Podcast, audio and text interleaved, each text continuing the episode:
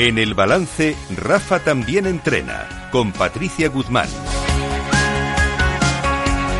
Patricia Guzmán, buenas noches. Eh, nuestra consultora experta en habilidades directivas y liderazgo, ¿qué tal?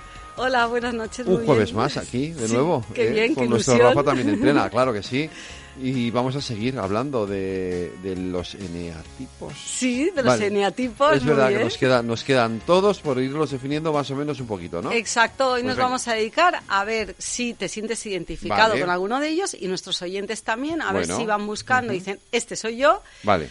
y también a ver si identifican a sus eh, colaboradores, en caso que tengan equipo, o a sus jefes o a sus jefas, porque lo que vamos a tratar de hacer no solo es definirlos, sino que además dar trucos para poder trabajar mejor con ellos o y para si es nuestro caso si nos sentimos identificados nosotros con ese Vale. rasgo de personalidad cómo nosotros potenciar Vale. en el ámbito En laboral el programa anterior lo planteamos en la manera de sobre si nos preguntábamos si el eneagrama era una era la caña o era una patraña. sí Y hoy lo que vamos a hacer es eh, hablar del eneagrama como un mapa del tesoro. Sí, Vale. el- eh, me ha gustado llamarle el mapa del tesoro porque porque vamos a dar un mapa eh, para conocernos mejor y conocer mejor a las personas que nos rodean, en este caso en el ámbito laboral, y el tesoro es conocernos y mejorar nuestras relaciones interpersonales y con nosotros mismos. Creo que es un tesoro que merece la pena buscar. Pues claro que sí, vamos con ello entonces. Perfecto.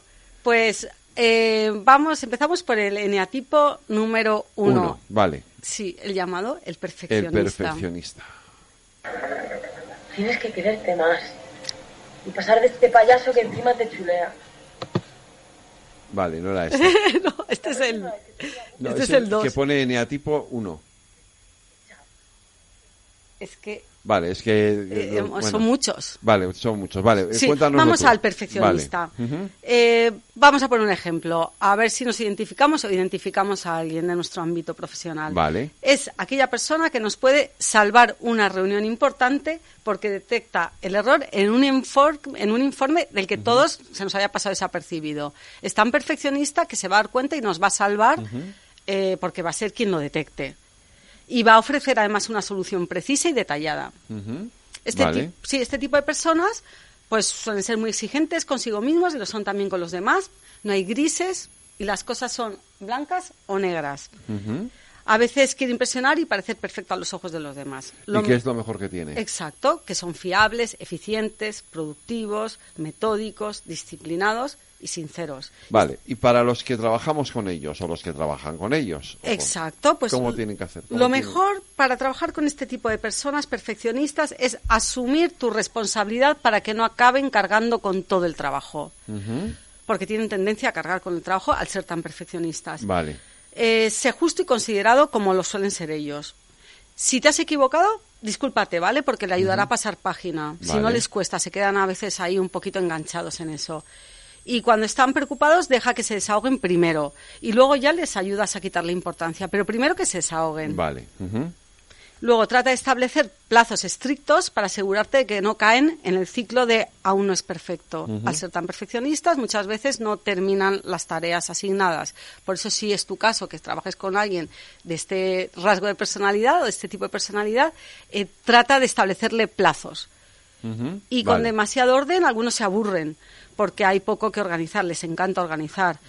Así que recuerda, lo es mejor lo hecho que perfecto. Vale, yo no soy de estos. No. Me tengo claro, yo soy un desastre, o sea que... Yo que- que esto del perfeccionista no va no no no va conmigo Pero te ¿Cómo nos suena a lo mejor, sí me suena sí. ¿verdad? Yo es que tengo bastantes clientes que son eh, muy perfeccionistas y como trabajo con ellos y como sugiero, si te has sentido identificado o has identificado a alguien de tu equipo, cómo ayudarle, como yo suelo ayudarles es enseñándoles a delegar. Ten en cuenta que piensan que su manera de hacer las cosas es la única correcta, Vale. así que les cuesta mucho delegar. Vale cómo nos entrenamos Eh, de esta forma, pues eh, yo les ayudaría a, a- a enseñarles a delegar. Nos centraríamos en la delegación. Pasamos al eneatipo número Pasemos dos. al eneatipo 2 Sí. a ver si hemos acertado en el Sí, a audio. ver. Tienes que quererte más. este sí pasar de este Vale. payaso que encima te chulea. ahora sí La próxima vez que te diga bum bum, tú le dices que chao. y que boom boom a la loma del orto.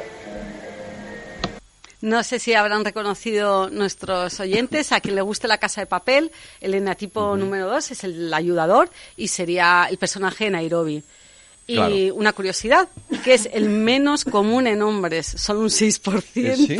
son ayudadores. Qué curioso. Sí, sí. O sea, que los que, lo, los que lo hacemos es que quiere decir que tenemos nuestro lado femenino, entonces. Bueno, sí, está Ah, vale. más desarrollado ese lado más femenino, podríamos decirlo así. Ujú. Te pongo un ejemplo. Vale. Bueno, pues es aquella persona que nota, se da cuenta cuando un compañero pues está pasando por un momento difícil, incluso cuando los demás a lo mejor ni siquiera nos habíamos dado cuenta. Y se toma tiempo para escucharlo, brindarle apoyo emocional y ofrecer su ayuda. Ujú.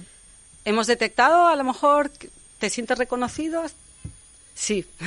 Sí. Sí, pues bueno, pues eh, son expertos en anticiparse a las necesidades de los demás y atenderlas. Y lo que más buscan es que los demás les aprecien. Les encanta sentirse necesitados y les cuesta mucho decir que no, y eso les trae problemas luego.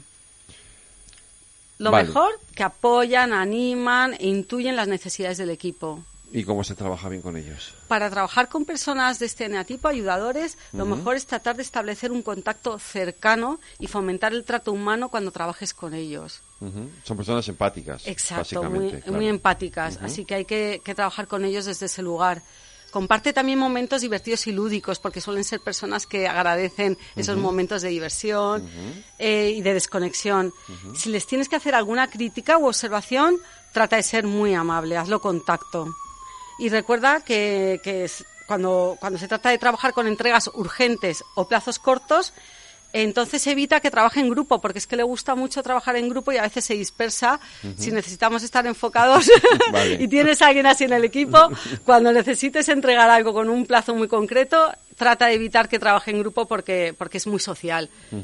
Y como, como yo suelo trabajar y entrenar con este tipo de personas, Sí. es a establecer límites y, y que aprendan a decir que no, porque es algo que les cuesta. O sea, somos un poco buenazos. Sí, bastante buenazos. Vale. Y os cuesta a veces establecer esos límites. Entonces, la mejor forma de entrenar es la asertividad. Bueno, y para trabajar con ellos, Sí, pues, el- el- Eso, el- la eso. asertividad, básicamente. Vale. Establecer límites y decir que no. Vale. Vamos con el tercero. Sí, el triunfador. Hace un año, por estas fechas, aunque no lo supierais, la supervivencia de esta empresa peligraba. Y viéndoos aquí, que lo habéis dado todo para sacarnos a flote, quiero deciros esto. Preparaos para dar un gran paso adelante. Preparaos para abordar tierras inglesas y flotar en champán. Quedan seis fines de semana para la presentación. Y los pasaremos todos aquí. Celebraremos aquí la Navidad y el Año Nuevo, juntos, y al final, cuando representemos a Jaguar, habrá valido la pena. Toda agencia de Madison Avenue se define en el momento en que consigue un coche. Cuando lancemos el Jaguar, el mundo sabrá que hemos llegado. Bueno, eh, no me identifico nada. este no. No, ¿Pero identificas no. a lo mejor a alguien con quien hayas trabajado? Sí, sí, hombre, seguro. Yo creo que a lo largo de nuestra vida laboral, los que llevamos un, un cierto tiempo, más o menos nos iremos, nos habremos encontrado, si no con todos, con un porcentaje muy alto de estos eneatipos. Sí, sí, yo me he encontrado con este tipo de gente. Eh, este caso era un, un- era Don Draper de la serie Sí. Mad Men. Los seguidores de Mad Men lo habrán reconocido Sí, claro, enseguida. claro, Don Draper es típico triunfador NA tipo 3. Es, pero es aquella persona que si necesitas llevar a una reunión complicada, eh, es que lo va a abordar. Ah, bueno, eso sí, Claro, claro. sí, sí, le encantan los retos complicados, se viene arriba en los desafíos y consigue con sus dotes de persuasión, ah, consigue que apoyen su propuesta. Son ambiciosos y orientados a los logros y trabajan incansablemente para alcanzar sus metas y destacarse en su campo profesional. esto de los workaholics me encanta. Sí. Son adictos al tra- los, Sí. son- a- los, los hay que somos adictos al trabajo sin, adictos al trabajo sin ser workaholics, quiero decir. Exacto. Que no nos queda otra. Ah, vale. No, no porque es que al final te levantas por la mañana y empiezas a trabajar y no paras hasta las 11 de la noche y dices, bueno, qué horror, pero vale, bien. claro. Buen matiz. No, pero al eneatipo 3, al triunfador, es que le gusta, es donde, donde, donde brilla y donde se siente además eh, mm, Vale, que a ver, destaca. es- no sabe estar, o sea, no sabe eh, ¿Le est- cuesta? le- estar fuera del trabajo, o sea, necesita Porque que el es- trabajo invada toda su vida, ¿no? Sí, porque ahí es donde Vale, brillan, ahí es donde les da, tienen el ámbito donde, donde destacan y donde les da seguridad. Porque no es lo mismo que te guste tu trabajo que ser adicto al trabajo. Exacto, es Vale. súper buen matiz, efectivamente. A mí me gusta mi trabajo, me encanta mi trabajo, pero en fin, también necesito descansar y desconectar y tener un como, Y no es- como tú, como todos. Sí, y no es tu fuente a lo mejor principal de satisfacción personal, que en el caso del enatipo 3 sí que lo es. Claro. Pero bueno, a la, vez también son trabajadores, productivos, bueno, claro. luchadores y tienen muy buenas habilidades sociales. ¿eh? Y son respetables, muy responsables y respetados en su entorno profesional. Suelen ser personas muy respetadas en su entorno profesional. También tienen estupendo que se recuperan rápidamente los contratiempos y se entregan de lleno a los proyectos. Tener a alguien así en el equipo Que también sí, que viene sí, muy claro, bien. son, son Mm. fundamentales, ¿no? Y claro, lo que pasa es que luego trabajar con ellos es- no es fácil. Porque te llevan a un ritmo y, claro, Sí. suele ser mucho más exigentes, ¿no? Entiendo. Sí, voy a dar unos consejitos también Vale. para ver cómo trabajar con este tipo de, de personas, a ver si los que, las personas que nos están escuchando también se han sentido identificadas. Lo mejor es que es- les encanta sentirse respetados y admirados. Eso es lo que más les puede gustar. Eh, déjales tranquilos mientras hacen su trabajo. Dales tu opinión sincera, pero no excesivamente crítica. Vale. Aquí, cuidadito. Y una cosa que, que para mí es muy importante es que no les cargues de emociones negativas ni les pongas muchas pegas. Las pegas les gustan bastante poquito transmíteles que te sientes orgulloso de tu- su trabajo, sus logros y ayúdales a resistir el impulso de precipitarse en las tareas y asumir nuevas tareas antes de terminar los proyectos actuales si tienes a alguien así en tu equipo y tú eres su responsable. Porque a veces con- se precipitan un poco con este afán un poco de destacar. Y transmíteles que asumir demasiado pues solo conduce al estrés, el mal rendimiento y al eventual agotamiento. Vale. ¿Cómo Eh, entrenamos? ¿cómo ¿Cómo, lo entreno con este tipo de personas cuando acuden a mis sesiones de coaching? Vale. Pues, pues yo trabajo con este tipo de personas, lo que estabas comentando tú, a ayudarles a equilibrar el trabajo y la vida personal. Yo tengo bastantes clientes de este eneatipo, me encanta trabajar además con este tipo de personas, se trabaja muy bien. Porque como, como son muy trabajadores, trabajan estupendamente también Sí. cuando, cuando dan el paso de, de- de buscar ayuda para, para ayudar a equilibrar eh, su vida personal. y Claro, pero entiendo que lo, lo, lo importante con ellos Es es, eso y sobre todo llevarles al camino de la de la de saber eh, se- satisfa- satisfacerse con otros eh, cosas que no sean solamente el trabajo, ¿no? Sí, así es. Sí, Pues vamos con el eneatipo 4. sí. Conozco que me encanta la fotografía mm, y mi nueva modelo favorita, como no, es Lily. Acabo de hacerle una serie de fotos vestida como varios iconos del pub. A ver, está Olivia Newton-John, está Madonna en sus primeros años, Stevie Wonder. Sí, hay días en que Lily se cambia más de ropa que Cher. Cher, ¿cómo me he podido olvidar de Cher? ¡Qué vergüenza! Eso es una... ¿Qué película es esta? ¿Qué Es de la serie Modern Family, que a mí por lo menos me Ah, encanta. es Family, sí, él es vale. Cameron, es prototipo del eneatipo 4, que es el artista, el creativo. eh, es aquella persona que destaca en los proyectos creativos y aportan una perspectiva única y original y que a los demás a lo mejor ni se nos había ocurrido y presentan ideas innovadoras que siempre sorprenden al equipo. Ujú, Vale, yo tampoco me identifico. vale. ujú. y mm, les encanta que se les perciba como una persona especial, única y profunda. Ujú. Son empáticas, originales, intuitivas, expresivas, creativas y tienen una aptitud para establecer conexiones especiales con otras personas y cuentan con una altísima eh, sensibilidad estética. ¿Y cómo se trabaja con ellos? La mejor forma de trabajar No es con fácil ellos, tampoco. exacto, exacto, eh, funcionan muy bien cuando les elogias por su trabajo. Claro, porque hay que estar constantemente diciéndoles que buenos son. Exacto, sí, eso es, justo. Y respeta sus dotes especiales para la estética y la intuición que tienen. No les gusta mucho que, que les pongas, en, que les Ya. cuestiones sus, su sentido de estética. Y cuando se sientan de bajón, que a veces tienen bajones, tienen altibajos emocionales, no siempre les apetece que traten de animarles, solo que les acompañen y sentirse comprendidos. Cuando tienen esos bajones, eh, hay veces que no, no necesariamente quieren que les anime, sino, bueno, pues lamerse sus heridas y que se sientan apoyados. No les digas que es intenso ni que es demasiado Aunque sensible. sean intensos Aunque y sean demasiado sensibles. ¿no? Eso Vale. es. Y ten en cuenta, si tienes a alguien así de estas características en tu equipo, que se desmotivan muy rápido con las tareas cotidianas. Son lo que yo llamo ciclotímicos, Mm, ¿no? Sí. Que Justo. si algo si algo les sale muy bien se vienen arriba rápidamente, pero como no les salga bien se hunden en la miseria. Sí, les da mucho bajón. ¿No? Sí, y luego también que se aburren enseguida como si algo rutinario. Así que si tienes a alguien en tu equipo y tú eres responsable, trata de asignarles tareas más creativas, porque si no se van a aburrir. Y, y si necesitan trabajar en algo donde puedan expresar su, creati- su cre- creatividad, pues ahí es donde terminan brillando. ¿Y cómo se entrena esto? Las personas con las que trabajo que son de este rasgo de personalidad, como, como mejor, o como yo creo que mejor es trabajar con ellos, es trabajando precisamente lo que tú comentabas, que es la regulación emocional. con, fre- con frecuencia además se sienten incomprendidos por los demás y sufren estos altibajos que comentabas. Entonces, bueno, pues un buen trabajo de regulación emocional da muy buenos resultados. Pues vamos con el observador, que es el 5. Solucionar tu vida para siempre. No es sencillo, pero no es imposible. Eso sí, hace falta algo de inteligencia, algo de inversión y estudio. Pero bueno, como para casi toda la vida, ¿no? Y si piensas que alguien como el Chapo Guzmán ha escapado dos veces de un penal de máxima seguridad, es fácil deducir que con algo de inteligencia, algo de inversión y estudio, Elena tipo 5.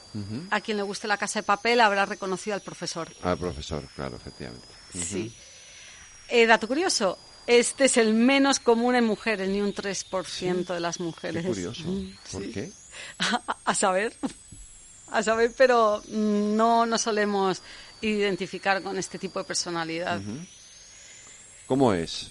Pues es aquella persona que cuando por fin se está terminando una reunión, de repente hace una pregunta que hace que nos replantemos todo, tengamos que empezar de nuevo. Eh, yo por lo menos pienso, ay Dios mío, si ya estábamos terminando.